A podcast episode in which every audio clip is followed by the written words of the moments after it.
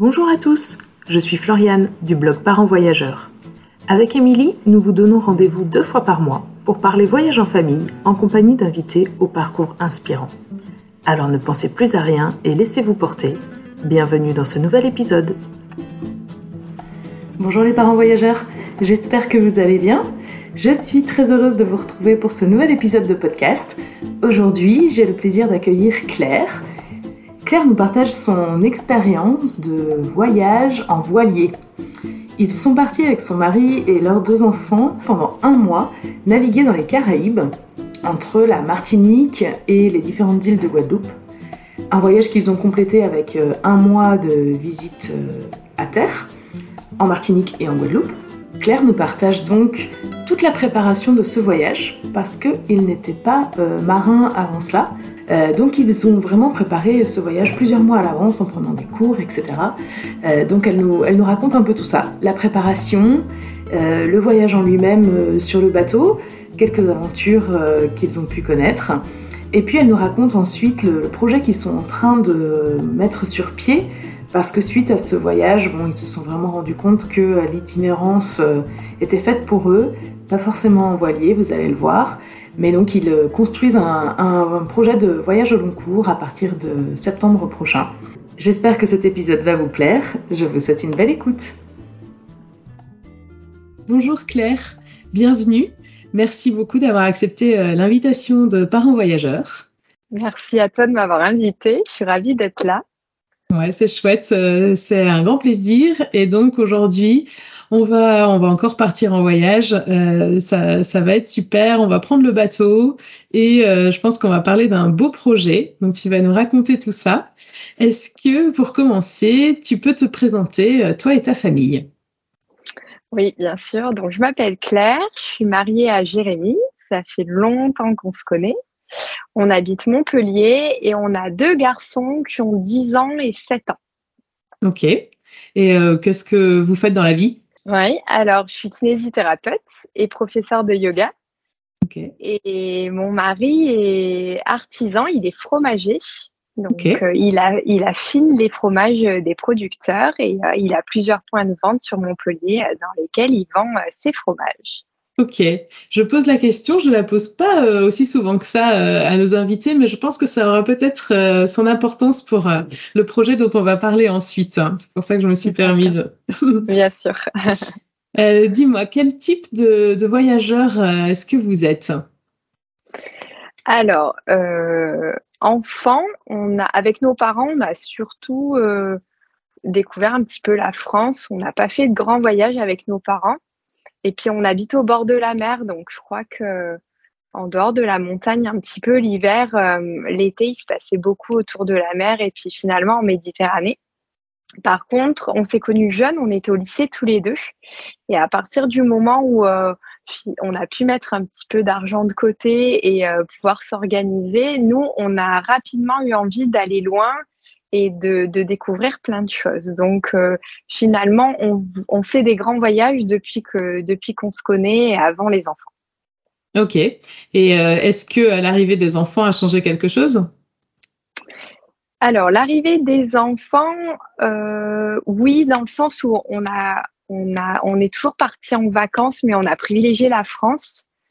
Euh, et euh, alors que l'envie finalement de grand voyage, elle est arrivée, elle, s'est maintenue à l'idée de, devenir parent. Parce que je me revois enceinte de notre fils aîné, euh, à, à, découvrir dans des magazines des voyages, des familles qui faisaient des grands voyages en bateau, et à me dire, mais nous aussi, quand la famille sera en entier et formée, c'est des choses qu'il faudra qu'on partage avec eux et qu'on fasse euh, j'envisageais déjà des parenthèses euh, dans notre euh, vie future avec nos enfants autour de grands voyages pour tous les partages, les découvertes et, et l'ouverture que, que je projetais avec ce genre d'expérience en fait. Ouais, ok. Et donc, après l'arrivée de ton deuxième, du coup, vous avez mis cette petite idée, cette envie que tu avais ou que vous aviez, vous l'avez mise en œuvre? Alors, pas tout de suite. On a continué à faire comme beaucoup, euh, réserver quelques, enfin, un Airbnb, prendre la voiture et puis découvrir de chouettes endroits. Mais finalement, euh, France, un petit peu Espagne le plus loin qu'avaient fait mes enfants, je pense que c'est la Sardaigne. Alors ça nous allait bien, ils étaient en bas âge et puis il nous arrivait de partir tous les quatre ou même avec des amis. Ils étaient petits et puis ça, se faisait très bien comme ça. Mmh. Et petit à petit, l'histoire de partir faire des aventures, connaître le bateau en famille, là c'est c'est profilé de plus en plus euh, et particulièrement après le premier confinement finalement où euh, voilà le rythme avait changé comme pour beaucoup je pense qu'on on, a un regard autre et puis euh, on se dit qu'on avait des projets et qu'on les a encore dans un coin de la tête et que ce serait bien qu'on commence à voir ce qu'on en fait et, euh, et l'été, euh, donc 2020, euh, on a pris très peu de vacances. Tu m'as posé la question sur ce qu'on faisait tous les deux. On n'est pas salariés. On est tous les deux à notre compte et c'est vrai que cette année 2020 a été pas mal bouleversante. Donc, on prend pas beaucoup de vacances. Et là, hiver 2020-2021 arrive et je pense qu'on accuse le coup de ce trop peu de vacances. Et là, on, on, on commence sérieusement à se dire euh, comment on fait euh, pour organiser ce grand voyage qu'on a toujours eu euh, dans un coin de la tête. Mon mari avait fait de la voile, lui, enfant. C'était son activité hebdomadaire. Il a fait de l'optimiste. Et enceinte de mon premier, on avait déjà embarqué à bord d'un catamaran toute une semaine dans l'idée d'explorer les calanques de Cassis, de Marseille, Porquerolles, en apprenant à naviguer en même temps. Ça avait été une chouette expérience. Et là, euh, on remet tous ces éléments euh, sur le tapis et on se dit, euh, allez, on, refait une semaine de voile. Donc là, stage tous les matins. Et puis oui, bah, on se projette bien. Ça me plaît autant qu'à lui parce que ça, c'était un paramètre important pour nous à l'idée qu'on soit deux capables de, tenir la barre et, d'assurer le gréement en fait. Et à partir de janvier 2021, euh, on s'inscrit à un club de voile qu'on a qu'on n'a pas très loin de la maison et on essaye de faire euh, trois trois sorties par mois euh, dans l'idée de se former parce que quand on, contacte cette école de voile, c'est avec pour projet de devenir autonome et de pouvoir louer un catamaran pour pouvoir embarquer tous les quatre. Donc, et, là, euh, vous, vous saviez déjà euh, où vous vouliez aller, la période du voyage, ou c'était peut-être dans l'idée de voyager au long cours en bateau Ou c'était quoi le projet? Alors là, euh, ce qu'on avait découvert tous les deux en voyage de noces, c'était la Martinique. Et on était reparti de Martinique en se disant, faudra qu'on emmène les. On s'est mariés, on avait déjà les enfants. Euh, faudra qu'on retourne en Martinique avec les enfants. Les Antilles, c'est vraiment chouette. Euh, et, donc, c'était une destination qu'on voulait refaire. Et quand l'idée du bateau s'est profilée, sachant qu'on connaissait déjà un petit peu la Martinique et que c'était un super point de départ pour les îles Grenadines, on s'est dit, on a tout de suite pensé à, cet itinéraire-là. Et, euh, donc, euh, voilà, on part en cours de voile en disant aux instructeurs, bon, nous, dans l'idée, c'est que dans neuf mois, même pas, je te dis ça, dans sept mois, euh, on soit autonome, qu'on puisse euh, atterrir euh, en Martinique, louer un bateau et, faire notre périple en autonomie. Et on a eu de super instructeurs, enfin des moniteurs, hyper chouettes, qui en plus connaissaient ces destinations. Donc non seulement ils nous ont formés à la voile, mais déjà on a commencé à peaufiner avec eux notre itinéraire et on a commencé à bien se projeter dans le voyage en prenant nos cours de voile tous les deux. Ok. Bon, du coup, euh, parfaite euh, transition. Je voulais un petit peu te demander comment euh, on construit un itinéraire justement en bateau, parce que c'était la première fois finalement que vous envisagiez de partir. Donc, sur combien de semaines vous êtes parti? On est parti un peu plus d'un mois, donc quatre semaines et demie. Ok. Donc c'était la première fois que vous envisagiez une telle durée en bateau, juste vous quatre, quoi. Et vous connaissiez l'île de la Martinique, mais, mais pas voilà, à terre. Et donc, comment on fait euh, Quels sont les paramètres à prendre en compte euh, quand on doit construire un itinéraire euh, à la voile? Bah, L'indispensable à la voile, c'est la météo. Tu es tributaire vraiment du vent, des marées et des conditions climatiques. Donc là, dans l'idée, c'est si une destination t'attire, à quelle période de l'année c'est le plus propice? Mm. Il faut savoir qu'on voulait partir longtemps et là, on privilégiait les grandes vacances d'été. Or, les Antilles, elles sont plus favorables de octobre à avril euh, parce qu'il y a des périodes de l'année euh, propices aux ouragans. En tout cas, aux, aux, tempêtes tropicales.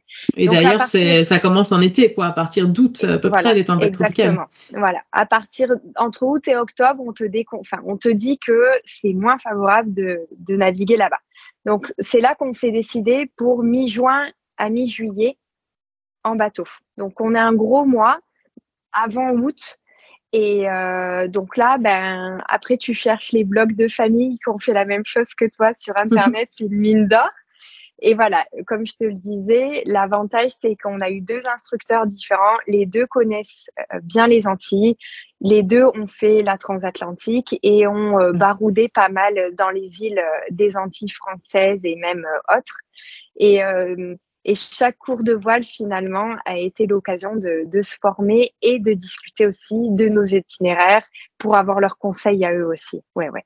Ouais, ok. Donc, pendant tous les, sept mois, finalement, euh, d'apprentissage euh, euh, un peu technique de la voile, du coup, vous avez co-construit votre itinéraire et, pour, être prêt, quoi. Exactement. Itinéraire qui a bien changé, puisque au fur et à mesure qu'on avançait, tout nous disait que ce ne serait pas les grenadines. Il y a d'abord eu le, volcan de Saint-Pierre-des-Grenadines qui s'est réveillé et euh, qui, a diffusé un énorme nuage de cendres, comme ça a pu être le cas à un moment en Europe, en Islande. ça avait bien immobilisé un peu tout. Là, ça a été le cas. Donc, je me souviens plus exactement. Il me semble, ça arrive peut-être en février ou en mars. Et là, on se dit, bon, les grenadines paraissent compromises. D'autant que c'est un archipel qui rassemble plein de, finalement, de pays différents. Et euh, là, je te parle de printemps-été 2021. Il était encore question de tests PCR, de zones de quarantaine suivant les destinations. Et en fait, on s'est vite rendu compte que d'une île à l'autre, les conditions changeaient et euh, il pouvait même y avoir des quarantaines. Et c'est là qu'on s'est dit, ce ne sera pas les grenadines finalement, on reste dans les Antilles françaises pour le côté sanitaire et puis en lien avec euh, bah, ce volcan qui avait euh, quand même euh, bloqué l'accès pour de certaines îles et, et, bien embêté en termes de cendres et de, de ce qui devenait impraticable finalement. Ouais, ouais, ok. Donc ouais, l'idée de base s'est un petit peu transformée, mais vous avez quand même gardé les Antilles. Oui. Et euh, qu'est-ce que vous avez appris euh, Alors moi, je, ne connais pas grand-chose en bateau, hein, euh, en voilier, du coup, presque encore moins, j'ai envie de dire. Mais qu'est-ce que qu'est-ce qu'on apprend quand on sur, sept mois de, de cours, donc près de Montpellier, si j'ai bien compris. est-ce que déjà vous arrivez à reproduire, je ne sais pas, est-ce qu'il y a des conditions particulières dans les Antilles par rapport à la Méditerranée ou globalement les, conditions que vous allez rencontrer pendant vos, cours, ça ressemble à ce que vous avez vécu après alors, euh, l'avantage des Antilles, c'est que le vent prédominant, ce sont les alizés. Et euh, c'est un vent qui est assez stable, assez constant. Et les Antilles sont réputées pour être favorables à la navigation. Euh, il fait beau, il fait chaud la plupart du temps. Et sorti de la période des, grosses tempêtes tropicales, ce sont des destinations assez favorables à ça. Nous, on a appris sur un monocoque à Montpellier, donc c'est-à-dire un, un bateau avec une seule coque, sachant qu'on allait loin à un catamaran. Euh, pour un voyage en famille, le catamaran, c'est chouette. C'est donc deux coques, c'est assez stable euh, et c'est quelque chose qui se prête bien à cette destination. Okay. Donc, L'avantage, euh, c'est que ça reste un voilier. Et du coup, ce qui est important, c'est le maniement des voiles. Parce que c'est ça qui va faire que euh, tu, sais te débrouiller en, bateau. L'idée, c'est d'avoir une destination. En fonction de ça, euh, tu t'orientes tes voiles selon le sens et l'intensité du vent dans l'idée de te rapprocher le plus facilement possible de la destination visée. Donc tout ça, ça s'est fait autour de Montpellier sur un monocoque. Ce qu'on a fait, c'est que hum, l'aventure a commencé bien avant parce qu'il a fallu qu'on s'assure d'être autonome. Euh, et une fois qu'on a, on s'est jugé en confiance et puis euh, capable de le faire, on a loué un premier bateau le temps d'un week-end, que tous les deux, parce qu'on n'avait pas pris les enfants. Là, euh, donc le temps d'un week-end, ça y est, l'aventure démarrait. Euh, on sortait du port tout seul, euh, tu vois, maître de notre bateau. Et ça a été l'occasion aussi de ensuite de louer un catamaran pour là s'assurer qu'on était autonome en catamaran. Oui, parce que du coup, le catamaran, il est plus large, quoi. Il ah, est... ouais. ouais. En fait, la différence, c'est qu'il fallait. Là, c'est dans tout ce qui est manœuvre de port. Ouais. L'avantage du monocoque, c'est qu'il est plus maniable. Il est, en tout cas, il prend moins de place. Euh, catamaran, il fallait qu'on s'assure que le gréement des voiles était OK pour nous, c'était le cas, et il fallait qu'on sache manœuvrer. Parce que qui dit navigation dit à un moment donné, euh, enfin pas tout le temps, mais souvent quand même un port dans lequel il faut entrer, se garer, plus enfin, quand même de manière assez précise. Et à un moment donné, il va falloir ressortir de ce port et donc à nouveau, à nouveau manœuvrer. Et là, ça a été l'occasion pour nous de faire Porquerolles, l'île de Porquerolles, qui est donc en Méditerranée, pas très loin de chez nous. Et euh, là aussi, ça a été l'occasion d'un beau week-end avec les enfants ce coup-ci. Et euh, en rentrant de ça, eux avaient déjà un avant-goût de ce qui nous attendait. Et nous, on était tranquilles à l'idée que c'était OK aussi à bord d'un catamaran. Ouais, OK. Donc là, les deux tests euh, en couple et en famille ont été concluants. Ont été concluants. même à, bord du catamaran, on avait embarqué avec nous deux couples d'amis et, leurs enfants. Et euh, ils ont, nous ont tous donné leur approbation. On avait leur, feu vert. Ils nous avaient dit c'est bon les copains, vous êtes, vous êtes prêts, vous pouvez y aller. Super. Et euh, personne n'a le mal de mer dans votre famille? Non, c'est une chance. Alors, on avait, à deux reprises euh, pendant nos cours, on avait emmené les enfants avec nous et euh, avec l'accord du moniteur pour, euh, pour savoir quel était leur ressenti sur le bateau, est-ce que ça leur plaisait. Et je t'avouerai qu'il y a une des deux fois où on a eu des grosses conditions, parce qu'en hiver, en Méditerranée, il y a des jours où euh, ça peut bien souffler, avoir de la houle. Et je revois mon grand euh, euh, le vent plein fer dans les cheveux et, et regarder le, la, la, la, la, vitesse du vent et la vitesse du bateau et être impressionné lui, lui, euh, il était, il était parti pour l'aventure et c'était incroyable de le voir avec ce ressenti-là. C'était des bons moments. Mm. Ouais, c'est génial. Du coup, ça, ça vous a conforté dans, dans votre idée, quoi, dans votre projet, j'imagine. Exactement. Ouais, ouais. Et euh, est-ce que euh, donc les enfants, donc c'était il y a un petit peu moins de deux ans que vous avez commencé les cours, donc ils avaient quoi, 8 et 8 et 6 ans? 8 et 6, exactement. 8 et 6. Ok. Et euh, eux, est-ce que euh, ils ont pu euh, aussi apprendre un peu et être d'une quelconque utilité sur le bateau ou pas? Oui, ouais, ouais. Alors c'était important pour nous de les faire participer, puis ils sont assez curieux, donc ça a été assez facile. le grand a, a, très vite intégré, il nous a surpris. quand est-ce que ça déventait, qu'il fallait réenrouler les, les voiles ou quand est-ce qu'il fallait retendre les amarres. il était devenu assez attentif euh, euh, en observant les voiles, en écoutant et, euh, et, en voyant le comportement du bateau. Ça, c'était chouette. Et, et, le plus jeune a très vite pris goût à la, au mouillage, c'est-à-dire descendre l'encre. On avait une télécommande, tu, tu, tu descends l'encre via la chaîne. Il faut mettre bien le bateau face au vent. Il y a des paramètres à tenir en compte. Regardez tu favorises euh, le sable plutôt que les algues ou la roche euh, pour poser ton encre. Donc euh, finalement, chacun s'est intéressé à des choses différentes et a voulu ouais, ouais, participer quand c'était possible. Parce que par contre, ce qui était indiscutable, c'est que quand on était en navigation, eux, c'était gilet de sauvetage et ils restaient dans le carré central. Tu vois, ils n'avaient pas le droit de, circuler sur le, sur le bateau. Et le carré central, c'est ce que tu as devant la roue, euh, au milieu du bateau. Et euh, ça veut dire qu'on les avait euh, en vue et ils savaient qu'il fallait pas qu'ils sortent de là. Ouais, ok. Et quand tu, quand tu dis quand vous étiez en navigation, c'est genre en pleine mer, quoi.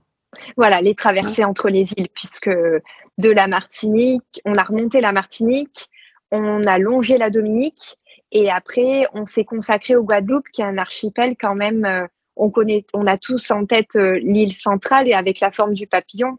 Il y a aussi l'archipel des Saintes et il y a Marie-Galante, entre autres. Donc là, ça a été l'occasion de faire plusieurs traversées euh, en pleine mer. Ouais. Ouais, ouais, ouais. D'ailleurs, j'ai écrit un, article il n'y a pas tellement longtemps justement sur la navigation dans les îles guadeloupéennes. Et donc, euh, ouais, ouais, il y a, y a, plusieurs îles, donc euh, il y, a de, y a de quoi faire, quoi. C'est euh, ah sympa de. Mm, mm. Ok, ok. et du coup, à la fin de vos sept mois de cours, est-ce que, enfin, ou peut-être pas à la fin, peut-être que vous l'aviez déjà, mais euh, il y a un permis bateau euh, pour la haute mer et je crois qu'il n'y a pas de permis spécifique à la voile. Non, la législation est drôlement faite parce que tu, peux partir à bord d'un bateau à voile sans quoi que ce soit. Ouais. Euh, moi, ah, mais même, même sans permis hauturier, quoi, pour la haute mer. Ok. Non, non.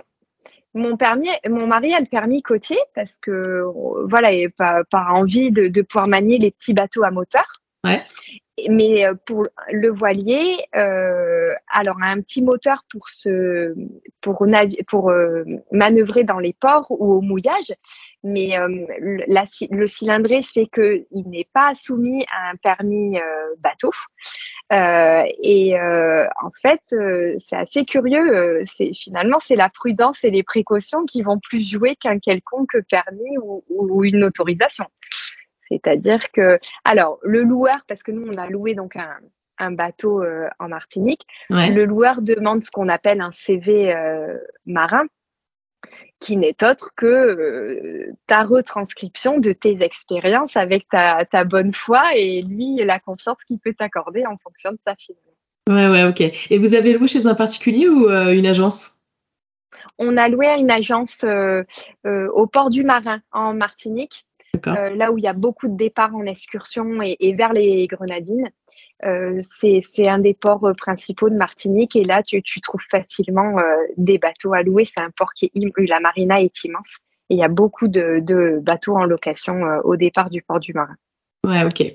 Et, vous aviez dû caler ça, cette location, longtemps à l'avance ou pas? Oui, ouais, ouais. Ben, c'est nous on s'est projeté dans l'idée de ça va être notre maison. Tu vois, c'est une aventure, mais ça va être aussi notre maison pendant tout ce temps.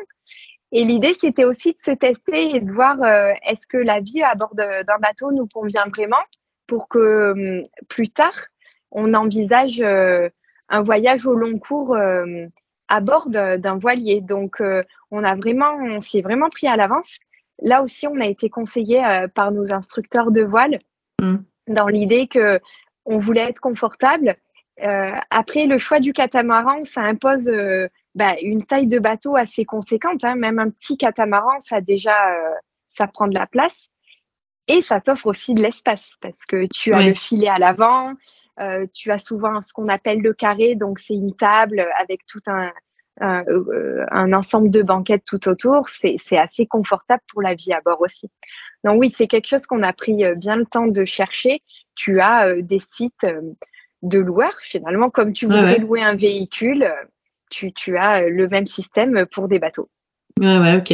Et donc, euh, à l'intérieur du bateau, euh, vous aviez quoi?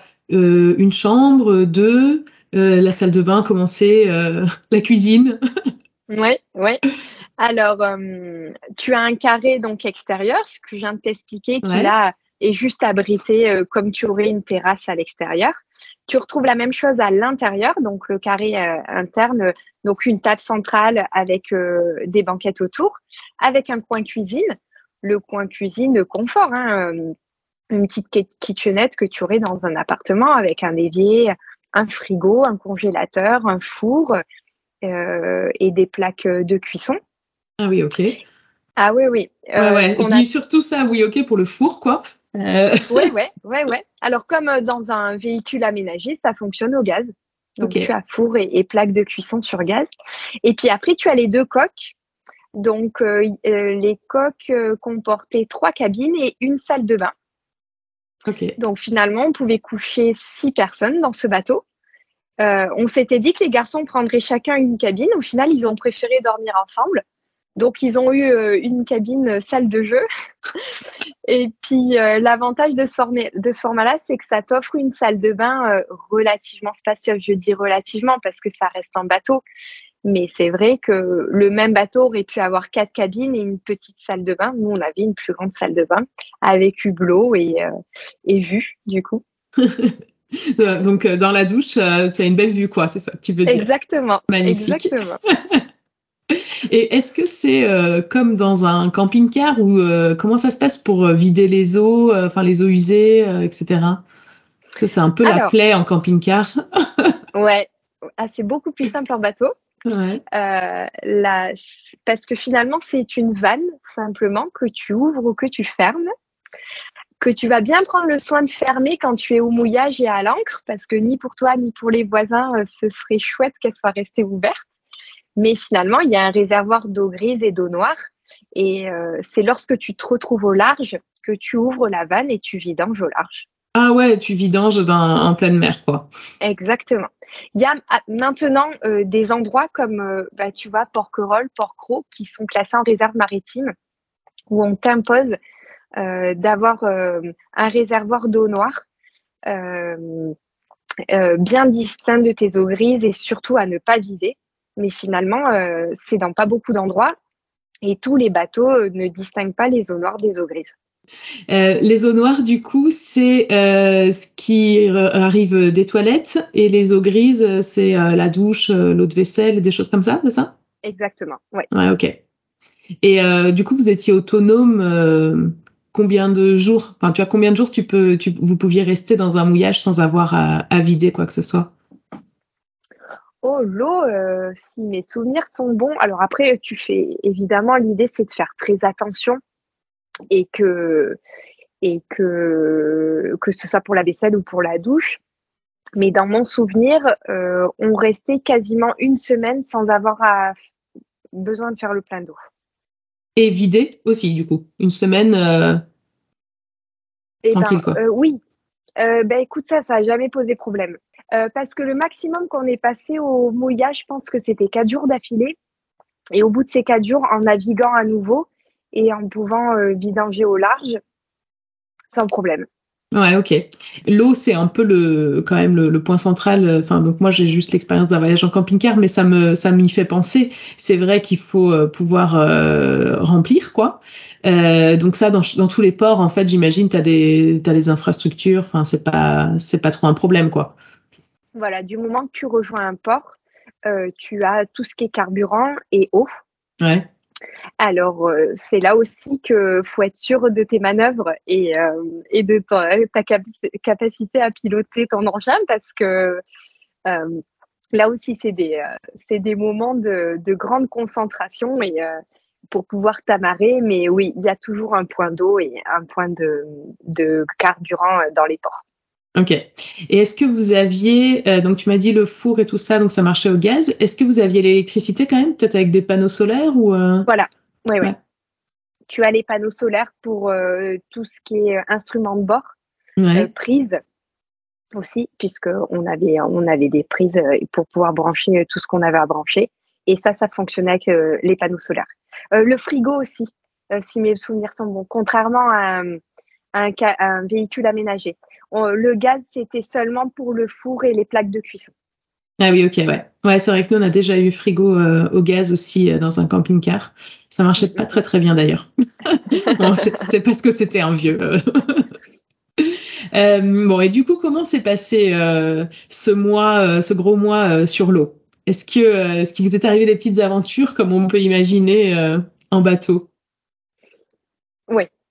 Quand on dit que c'est l'aventure, ça a vraiment été l'aventure. C'est-à-dire qu'on a vécu des moments incroyables euh, moi, le premier que j'ai, c'est quand on sort du port du marin, donc, et que et qu'on est tous les quatre, on est à bord de, nos, de notre bateau et que, tu vois, le champ des possibles s'ouvre, ça y est, l'aventure démarre. Là, il y a un sentiment de liberté qui est assez indescriptible.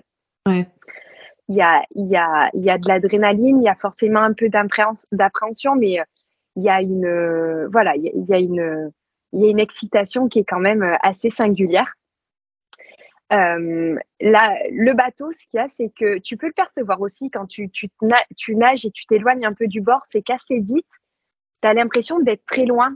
Tu ne l'es pas réellement, mais tu as un tout autre regard sur la Terre. Tu es bien conscient que tu es au milieu des éléments et que tu vas faire ce que tu peux pour euh, coopérer de la meilleure des manières avec eux, mais tu te sens quand même un peu tout petit. Hein. Ouais. Donc, euh, ce qui est génial dans ce genre de destination, c'est qu'on a accès à, plein d'endroits où on va être seul au monde. Le mouillage est pour nous, euh, les plages sont superbes, l'eau est cristalline et c'est juste incroyable. Euh, passer toute une journée jusqu'au coucher du soleil seul sur ton bateau dans un endroit comme celui-là, c'est incroyable.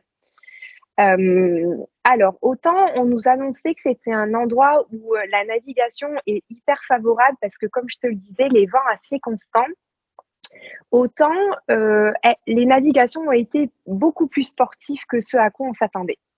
Dans le sens où on était prévenu que quand tu passes les canaux, c'est-à-dire les bras de mer ou d'océan entre deux îles, là, ça secoue. Il y a plus de houle, il y a plus de vent, ça fait comme un couloir et tu le sais. Mais euh, ce qu'on prenait bien soin de faire, c'était de naviguer sous le vent des îles, c'est-à-dire plutôt côté Caraïbes et pas côté Atlantique.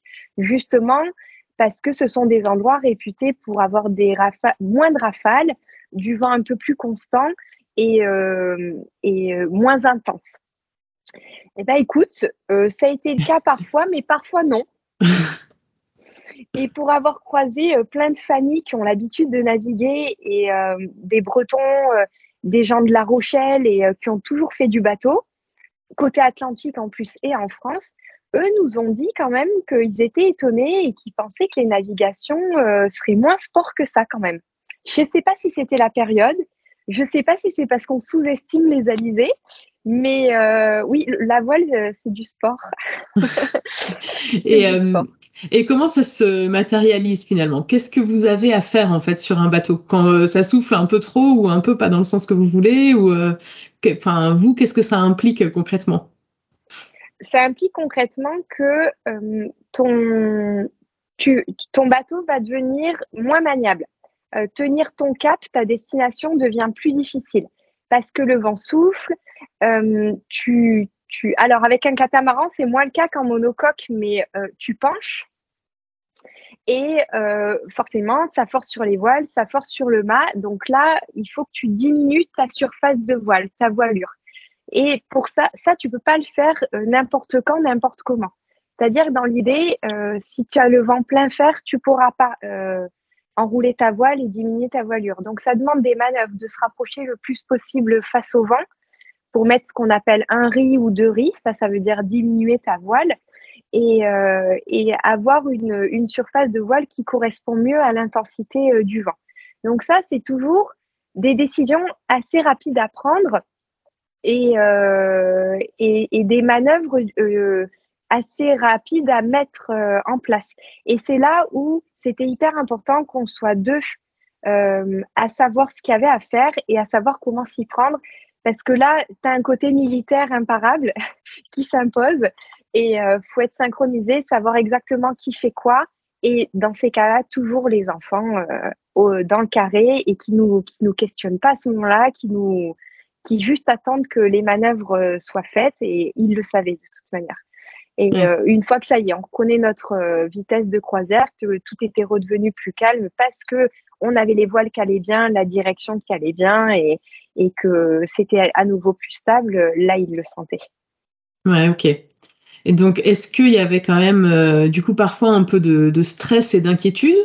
Ou alors, comme vous aviez été bien formé, vous saviez ce qu'il y avait à faire, alors vous êtes hyper occupé, c'est un peu sport, mais il n'y a pas d'inquiétude Comment ça se passe dans vos têtes? Il y a eu un peu, euh, un peu plus d'inquiétude pour notre retour parce que notre dernière grande navigation, s'est faite au départ de Marie-Galante pour euh, revenir euh, en Martinique.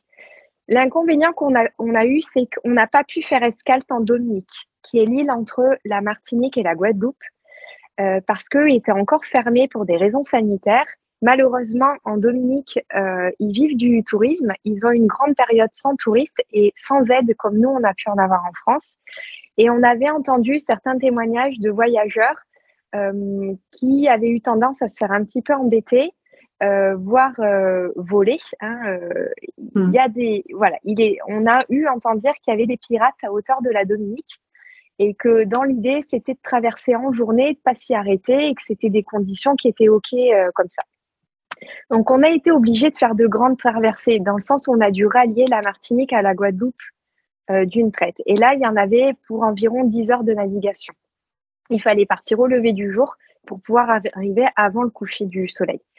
Et donc, de retour au départ de Marie-Galante jusqu'à Saint-Pierre, qui est au nord de la Martinique, là, on a eu des grosses conditions parce qu'on avait beau avoir checké bien la météo en amont, euh, partir très tôt et savoir euh, quel cap on allait prendre et quelle taille de voile il nous fallait en fonction du vent qu'il aurait.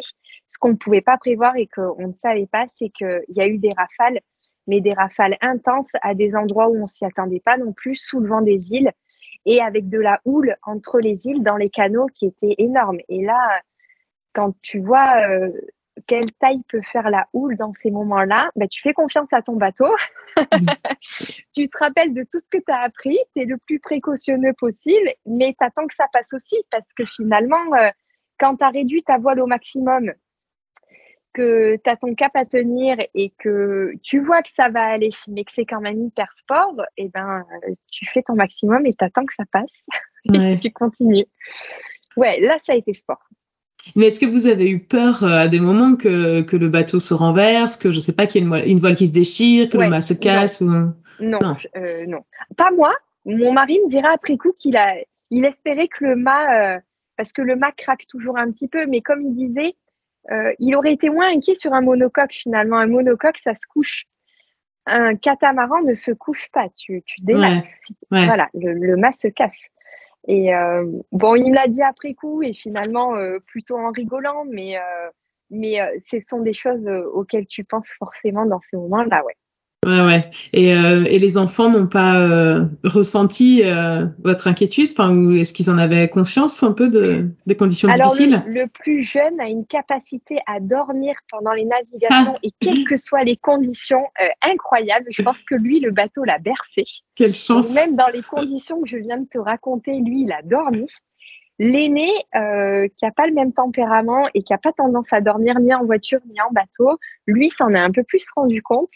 Et quand tu es en train de manœuvrer et que tu l'entends te dire, moi j'aurais quand même été plus rassurée qu'il y ait un professionnel avec nous. tu lui dis non chérie, on gère, oui ça secoue, mais t'inquiète pas. Et, et, je le pensais réellement. Mais euh, voilà, ça, c'est quelque chose qui reste euh, en mémoire et euh, qui nous a fait rire, mais qu'après coup, finalement.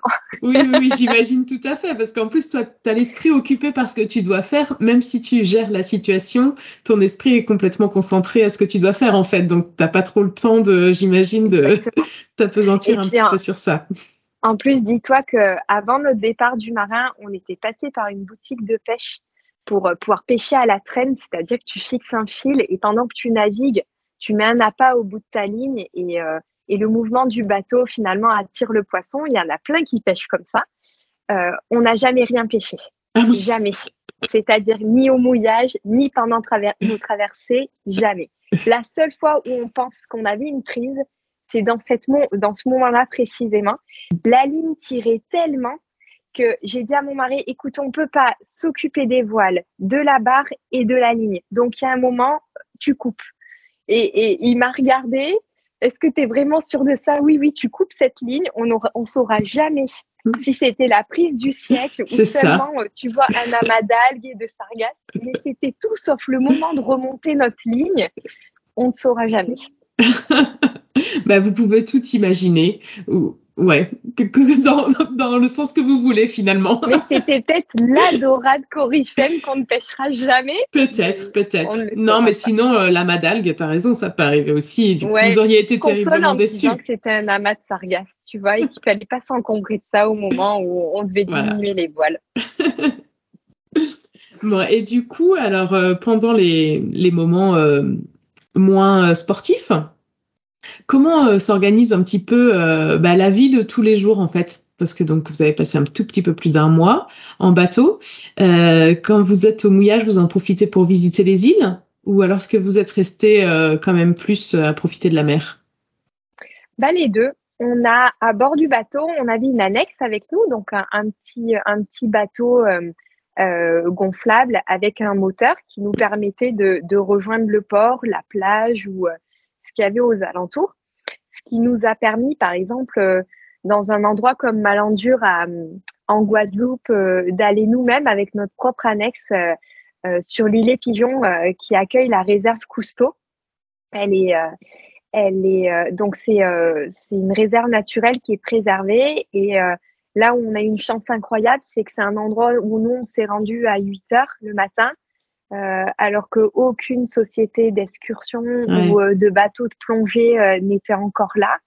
Et, et on a eu le luxe d'avoir la réserve Courteau et l'île et Pigeon pour nous seulement euh, parce que on était à cinq minutes de là avec notre annexe et euh, pour pouvoir s'y rendre. Donc euh, ça nous a servi pour aller faire nos courses parce que bah, il y a bien des moments où faute de pêcher il fallait remplir le frigo pour aller à la laverie pour aller et puis tout simplement pour aller à la plage parce que il faut un minimum de profondeur pour pouvoir jeter l'ancre et même si il y a des fois on arrivait d'être assez proche de la plage c'était toujours un peu loin à la nage. Donc, euh, dans ces cas-là, l'annexe était bien utile aussi. Ouais, ok. Parce qu'après, tu m'avais dit, euh, vous êtes. Euh, est-ce que c'était un autre voyage ou la suite, vous avez visité en fait la Guadeloupe et la Martinique en terrestre? C'est ça. une fois qu'on a rendu le bateau, euh, on avait réservé un Airbnb en Guadeloupe euh, et un autre en Martinique et on a prolongé un mois de plus pour faire euh, à terre cette fois-ci avec une voiture de location des randonnées ou des excursions qu'on n'a pas pris le temps de faire quand on était en bateau pour aller voir d'autres mouillages, d'autres criques et d'autres endroits sur la côte. Ouais, ouais, ok. Bon, ben, super mix, du coup, vous, avez, vous avez vu côté pile et côté face, quoi. Exactement.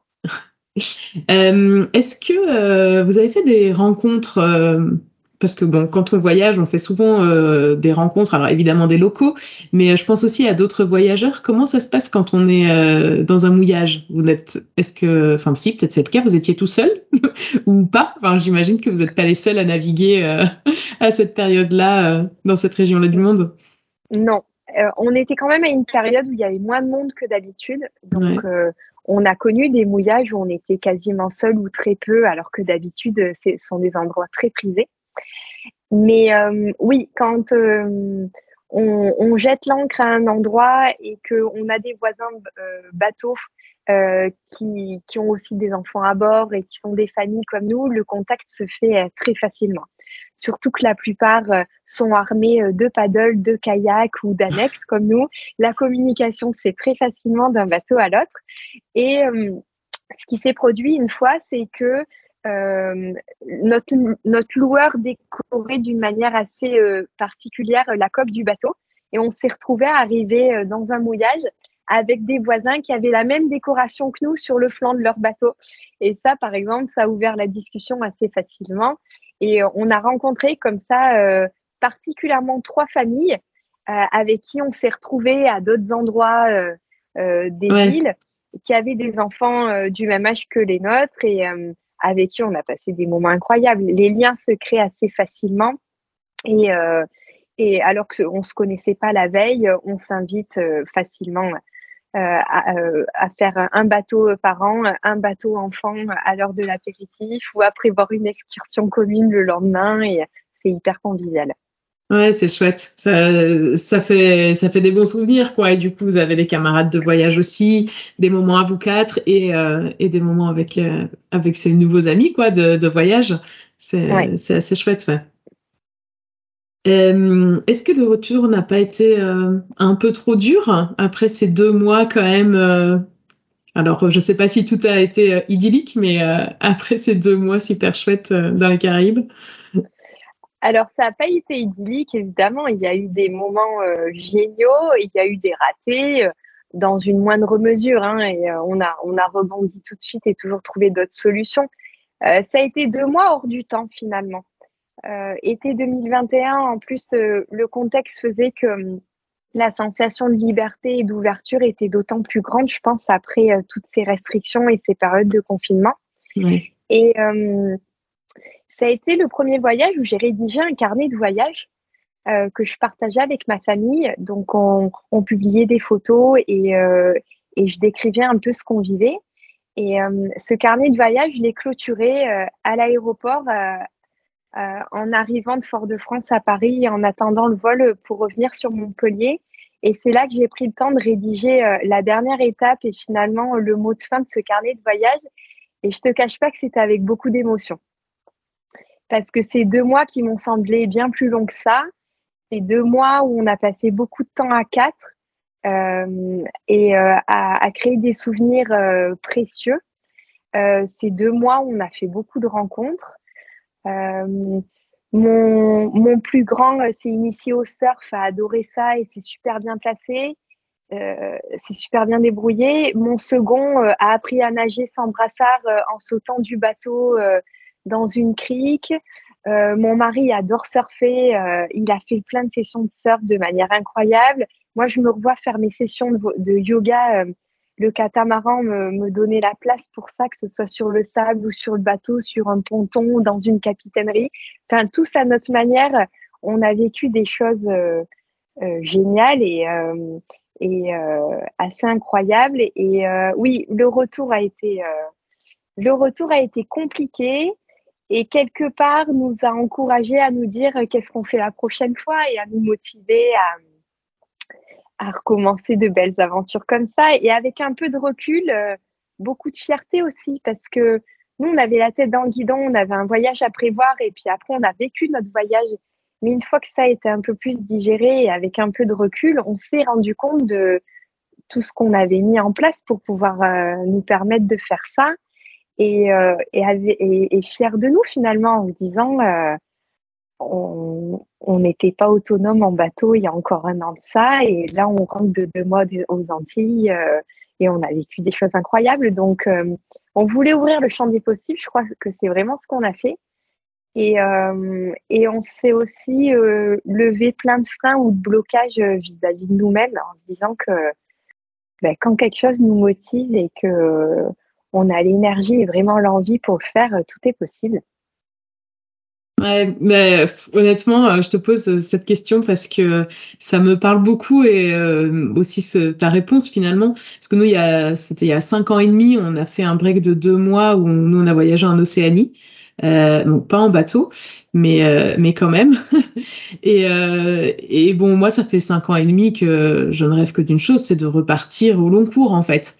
Et euh, bon, du coup. c'est vrai que même, enfin sur Insta, moi je suis beaucoup de familles voyageuses qui partent un an, parfois plus, parfois sans date de retour. On en a interviewé beaucoup dans le dans le podcast aussi. Et à côté de ça, on se dit bah deux mois. À côté de ça, c'est rien du tout.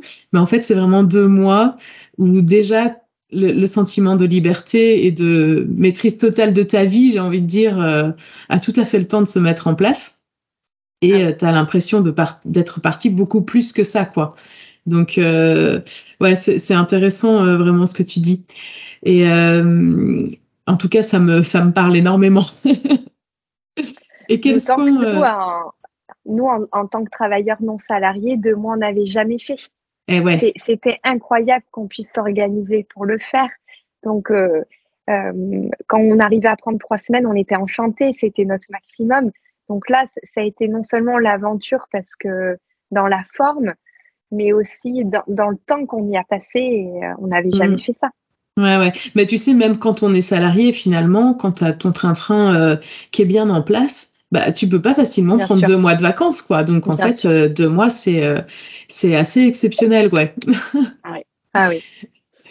Et euh, donc, quels sont, tu nous as dit que au retour, du coup, vous avez assez vite envisagé, ou en tout cas eu envie de, de, nouvelles grandes aventures. du coup, quels sont vos projets? Enfin, Et puis, je sais pas, peut-être que vous avez déjà concrétisé aussi des belles aventures depuis. Oui, oui, oui, exactement. Alors, ce qui est sûr, c'est qu'on a adoré le bateau et on l'a adoré pour les vacances. C'est euh, en, rentrant de voyage, ça a été euh, une évidence pour nous deux que de nous dire on ne vivra pas sur un bateau. On a adoré ça et c'est pas notre mode de voyage à nous. Par contre, ce qu'on a adoré, c'est l'itinérance. Et euh, sans vraiment savoir comment ni pourquoi, on a gardé ça dans un coin de nos têtes en disant ben, si c'est pas en bateau, ce sera peut-être l'expatriation. Et puis, euh, depuis un point fixe, euh, on fera euh, des voyages itinérants. Et ce qui s'est passé, c'est que cet été, donc l'été 2022, on a loué un camping-car parce que des amis l'avaient fait auparavant, nous ont vendu le camping-car avec tous ses avantages. Et puis on s'est dit, bah, ce serait chouette de profiter de nos vacances pour faire ça. Et, et là, par contre, ça a été une évidence alors qu'on s'y attendait pas. On, a, on, a, on a passé quasiment un mois en camping-car cet été. Et là, on s'est dit, mais en fait, c'est ça. c'est probablement ça qu'il nous faut et c'est probablement ça qui va nous permettre d'organiser un voyage au long cours. Ok. Et qu'est-ce que vous avez fait comme, euh, comme itinéraire là, avec votre camping-car? Alors là, on l'avait loué dans le Gers et euh, on a rallié tout de suite Biarritz et on a descendu la côte atlantique, euh, donc Pays Basque, Asturie, Cantabrie et Galice, c'est-à-dire France et Espagne, jusqu'au nord du Portugal quasiment. Ok on a fait un petit, un petit détour par euh, Saint-Jacques-de-Compostelle. C'est une ville qu'on avait très envie de découvrir. Et au retour, on est retourné sur la côte en s'arrêtant à, différents endroits. Et euh, on a fait ça au mois de juillet. Et euh, on a, voilà, ce sont des régions qui t'offrent une grande diversité de, paysages, de côtes et de et d'ambiance finalement, parce que mm. chacun a son terroir euh, ces caractéristiques sont pas toi-même. Donc, euh, le Pays Basque est très différent de la Galice, par exemple, et, euh, et c'était super. Et là, on s'est laissé porter. On avait un camping-car et, un mois devant nous, avec deux guides du routard en poche. quelques applications bien utiles que tous les voyageurs itinérants connaissent. Et on s'est laissé porter et on a adoré ça. Ouais. Et euh, par rapport, du coup, qu'est-ce qui a, c'était quoi la différence par rapport au bateau? Alors, le gros avantage, c'est que tu es beaucoup moins dépendant de la météo. Bon, bah alors c'est sûr, c'est mieux quand il fait soleil, quand tu es en camping-car. Mais enfin, oui, parce que tu vis quand même euh, toujours beaucoup dehors. quand même dehors. Mais enfin, un jour de pluie, euh, tu n'as pas besoin de, de solution de repli. comme on a pu le connaître, parce qu'on a quand même connu une, une tempête tropicale euh, à bord de notre bateau euh, en Guadeloupe. Hein. Et là, ah il est question de rallier le port euh, le plus proche possible, qui a de la place et qui t'abrite en fonction de la provenance de la tempête tropicale. L'avantage du, du camping-car, ben, c'est qu'au pire, tu te rapproches d'un musée, puis tu prévois ta journée entre musée, coloriage et puis occupation et puis jeux de société. Euh, c'est quand même euh, euh, et puis, ce qu'on a trouvé, c'est que hum, tu as sur un bateau, il y a toujours quelque chose à faire.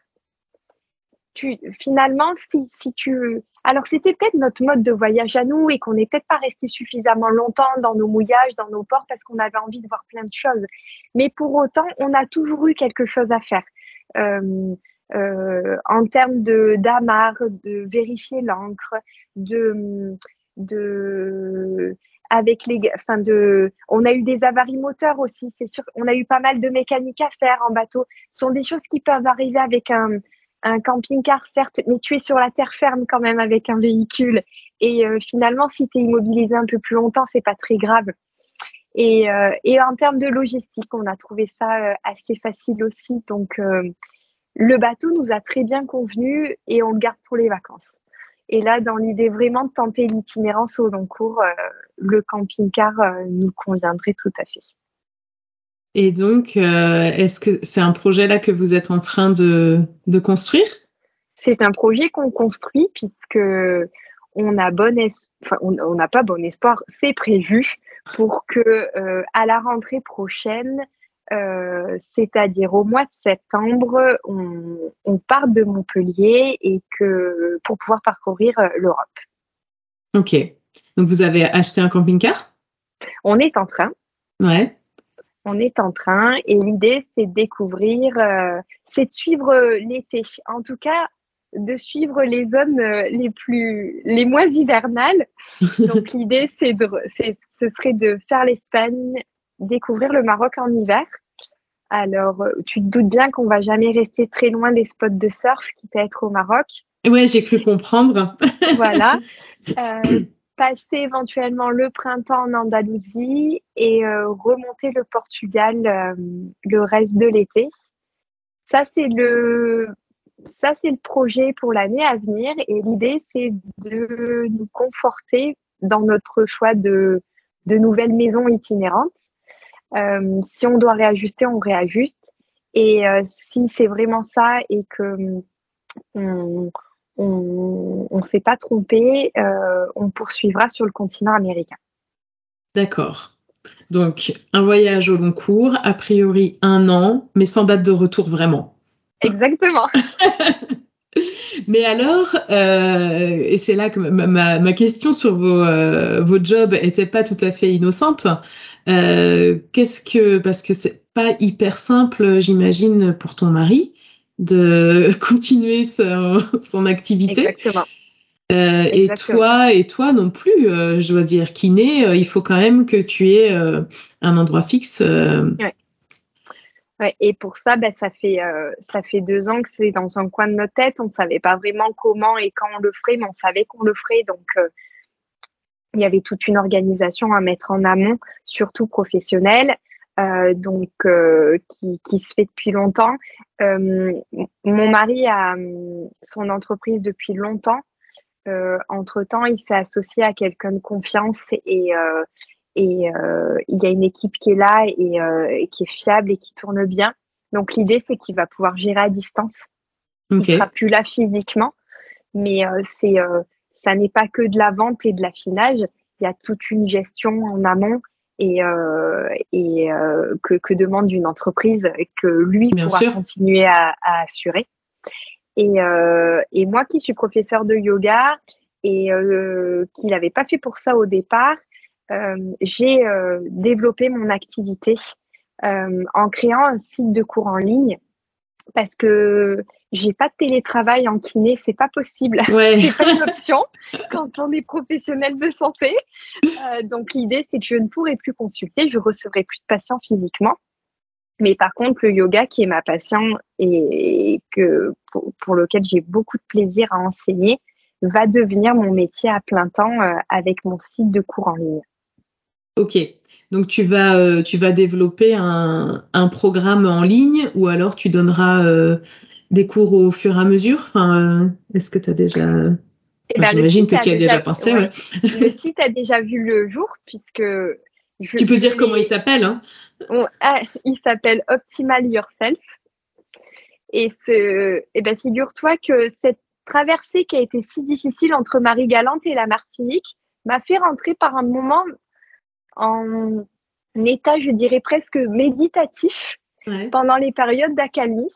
Et en fait, l'idée, euh, l'idée a germé là, c'est euh, son nom, ce site et, euh, et ce pourquoi j'allais le faire m'est venu là. Du coup, euh, je suis rentrée euh, de ce voyage avec aussi un nouveau projet euh, professionnel. Et donc, le site a été lancé en septembre 2022. Ok, donc il y a quelques mois. Il y a quelques mois, donc je suis en train de le perfectionner, de de l'alimenter et vraiment de, de, faire tout ce que je dois faire là maintenant avant de, de partir pour qu'ensuite ça tourne bien. Ouais, ouais, ouais. Et, euh, et du coup, euh, pendant cette, euh, allez, au moins, on va parler au moins sur un an, parce que vous avez déjà un, petit trajet. les enfants là-dedans, qu'est-ce qu'ils en pensent de cette nouvelle aventure? Alors, les enfants sont, ont adoré le camping-car cet été, donc là, pour le coup, ils visualisent bien. Ouais ils visualisent bien, euh, euh, eux sont fans de trottinettes, donc tous les skateparks qu'ils vont pouvoir tester et euh, aussi on leur vend les spots de surf. Un des deux est tout à fait à l'aise avec l'idée de ne plus aller à l'école. Il est bien au courant qu'il y aura l'instruction qui reste obligatoire, mais arrêter le rythme que l'école impose au quotidien lui va très bien. C'est le plus grand ou le plus petit du coup? Le plus jeune. Le plus jeune l'aîné euh, l'aîné euh, est assez aventurier et adore découvrir plein de choses et par moments forcément pense aussi aux copains qu'il verra moins mm. Donc il fait des va-et-vient entre les questionnements les doutes qu'il a et puis l'excitation et, l'envie qu'il a aussi d'un autre côté et c'est bien normal dans l'idée globalement euh, ils sont hyper acteurs de notre recherche de véhicules et et, et, donnent tout à fait leur avis sur quelle sera leur chambre et, euh, et qu'est-ce qu'on va pouvoir vous mettre dans la soute et emporter avec nous. Oui, oui, bah, il va peut-être falloir aussi euh, laisser du coup des choses. Euh, à la... Enfin, vous allez garder votre maison en attendant ou vous la. Oui, on va la louer. Ouais, ok. Mais donc l'idée, oui, oui, c'est de, c'est de faire un gros tri en amont. Mm, mm. Et oui, parce qu'un camping-car, euh, c'est pas très grand quand même. et puis ça apprend à vivre avec moins et c'est très bien aussi. Ouais. ils sont, ils sont en quelle classe vos enfants? CE1 et CM1. Ah oui, ok. Donc ce sera pour le CE2 et le CM2. Ouais, ouais, ok. Et, euh, et d'un point de vue euh, école, comment vous vous projetez dans ce rôle de professeur?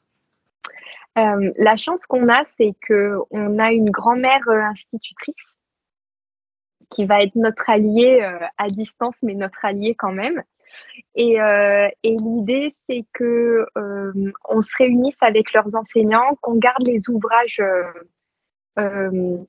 dans la continuité de ce qu'ils ont fait cette année en tout cas en mathématiques et en français, parce qu'on a fait le choix de l'instruction euh, libre, l'instruction en famille.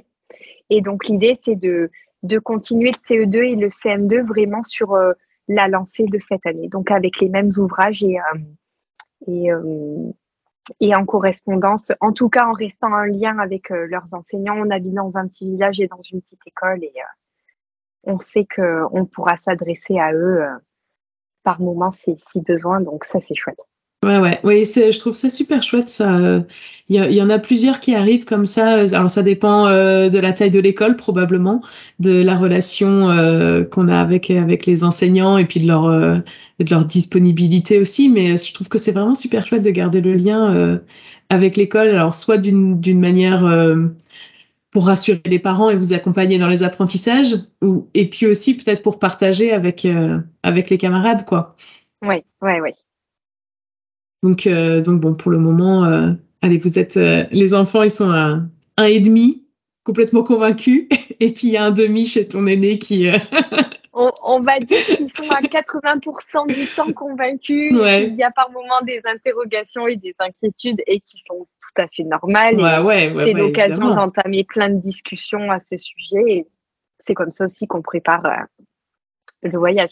Ouais, ouais, ouais. Et alors justement, où est-ce que vous en êtes là des préparatifs? On est, on enregistre fin janvier, euh, donc on est quoi? À février, mars, avril, mai, juin, juillet, sept mois du départ? À l'heure où je te parle, euh, mon mari est parti visiter un véhicule. Moi, je suis restée là avec toi. Donc, euh, il va être mes yeux pendant cette visite. On a bon espoir que, en tout cas, sur le papier, tout correspond à notre recherche. On a aussi l'appui de, on a fait appel à quelqu'un euh, qui, euh, qui, connaît bien le monde euh, du véhicule aménagé, qui, connaît nos besoins et qui, si besoin, se déplace lors des visites pour nous rassurer quant à l'état du véhicule et, et l'utilisation qu'on pourra en avoir.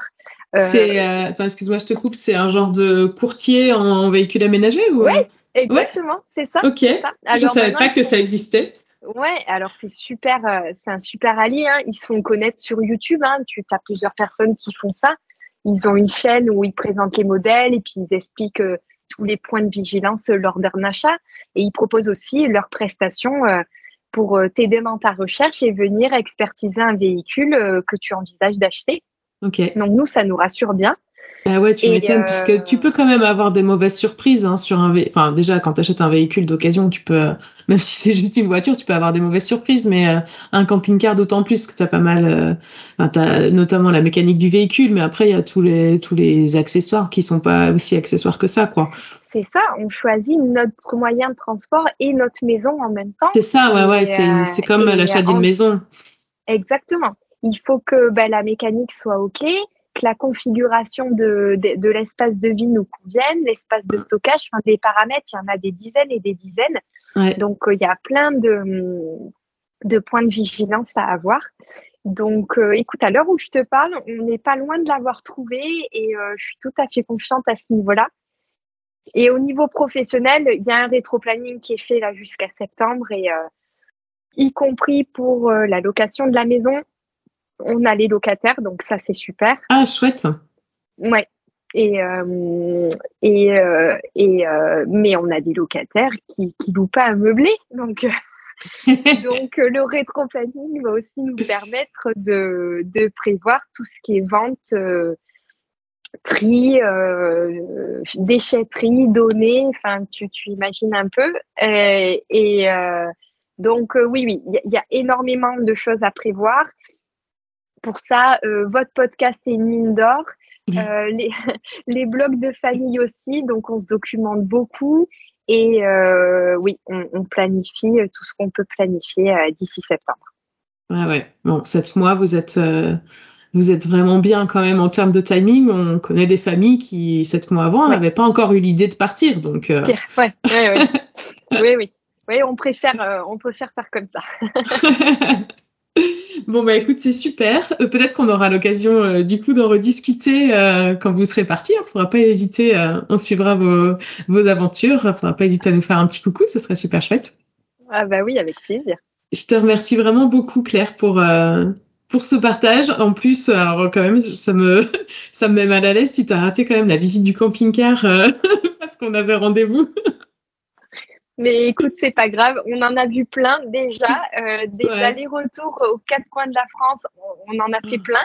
Donc, euh, c'est pas grave si j'étais pas présente sur celui-ci. Je visualise assez bien le type de modèle que c'est. Ce qu'il faut, c'est aller le voir en vrai pour précisément inspecter celui-ci. Tout va bien. C'était un plaisir de partager tout ça avec toi.